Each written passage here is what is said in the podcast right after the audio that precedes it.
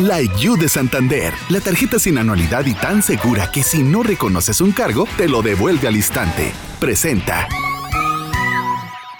Milenio Podcast. En portada. Historias que se escuchan.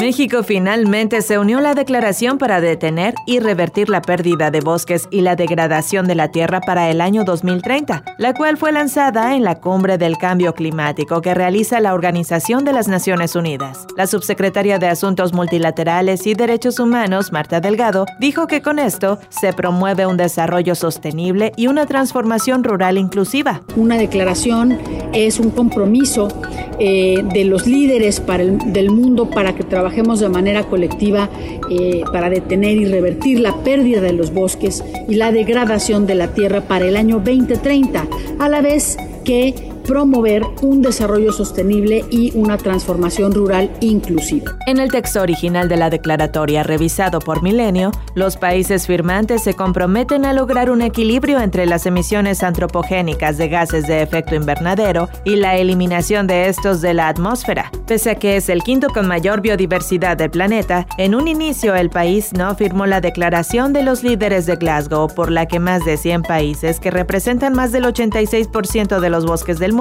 acordaron trabajar juntos. Se espera que en los siguientes días más naciones se unan. Esa declaración fue previamente firmada por 105 países. La declaración la firmó México y continúa abierta para que otros países la suscriban durante toda la duración de la COP que concluye el 12 de noviembre. Gustavo Alanís, director del Centro Mexicano de Derecho Ambiental, consideró que el hecho de que México no haya suscrito la declaratoria con el grupo inicial mandó un mensaje de falta de voluntad. Además, criticó el con qué cara México, por un lado, firma un compromiso en favor de los bosques y por el otro, con Sembrando Vida, por lo menos han deforestado 73 mil hectáreas de bosques.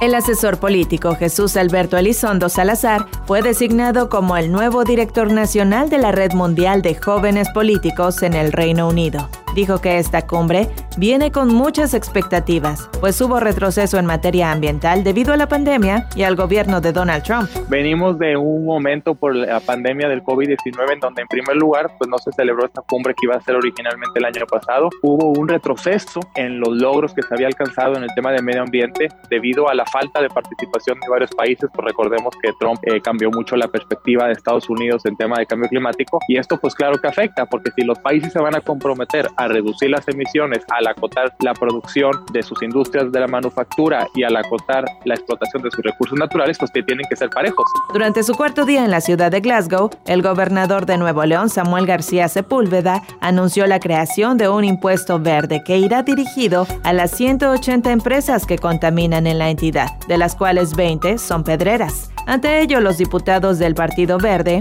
PAN, PRI y Movimiento Ciudadano del Congreso local discreparon de la propuesta. Raúl Lozano, coordinador del Verde, consideró que el gobierno podría cambiar la idea de impuesto por incentivo antes de enviar su propuesta en el paquete fiscal 2022 para evitar que continúe la vieja práctica de pagar por contaminar. En 24 horas, México sumó 269 nuevas muertes y 3.888 casos de coronavirus, con lo que se acumula un total de 288.733 decesos y 3.811.793 contagios, de acuerdo con la Secretaría de Salud. El abogado Teófilo Benítez acusó que las familias de las víctimas del colapso de una estructura en la línea 12 del metro de la Ciudad de México no son prioridad para el gobierno capitalino, pues no fueron informadas sobre el acuerdo reparatorio entre las autoridades locales y Grupo Carso. El abogado que representa a ocho víctimas del derrumbe reiteró que el acuerdo es a todas luces una artimaña para engañar a la opinión pública, al puntualizar que dicha compañía no reconoce culpabilidad alguna en el caso, pero hace pensar que una empresa se responsabilizará para hacer creer que se ha terminado la impunidad.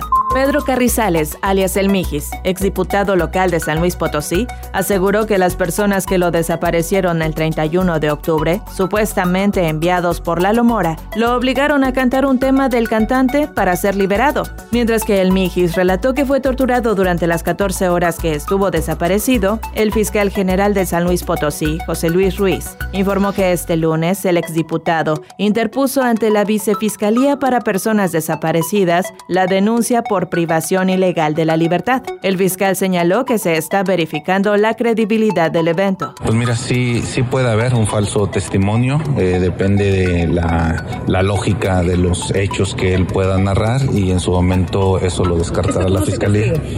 ¿no? Evidentemente, si, están, si incurre en una conducta de falso testimonio que se da ante una autoridad, pues es, con cárcel. El capo colombiano Daniel Rendón Herrera, conocido como Don Mario, se declaró culpable de conspirar para proporcionar apoyo material a una organización terrorista extranjera y de traficar 80 toneladas de droga a Estados Unidos vía México y Centroamérica entre los años 2003 y 2014.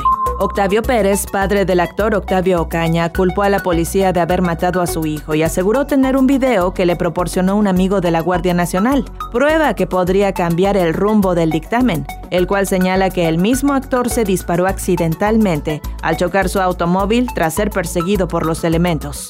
Las ceremonias del Día de Muertos alrededor del lago de Pátzcuaro en Michoacán volvieron a estar abarrotadas de visitantes, un alivio económico para una región dependiente del turismo que sufrió el cierre el año pasado por la pandemia. Si bien la isla de Janitzio es el sitio más conocido por las coloridas celebraciones, la pequeña isla permanece cerrada para evitar la aglomeración en pueblos pequeños cercanos. Guillermo Ochoa, arquero del América y de la selección mexicana, fue nominado al mejor portero del mundo en este 2021 por la Federación Internacional de Historia y Estadística de Fútbol. Por si fuera poco, América cuenta con otro nominado, y es Santiago Solari en la categoría del mejor técnico del mundo, quien en su paso con las Águilas llegó a una final de Conca Champions, en la que cayeron ante Monterrey, pero su gran desempeño en el banquillo azul crema ha hecho que el equipo ya se ubique con pase directo a la liguilla, sin que nadie los pueda mover del liderato. Milenio Podcast. La You de Santander, la tarjeta sin anualidad que personalizas por dentro y por fuera y se adapta a tus múltiples personalidades, presentó.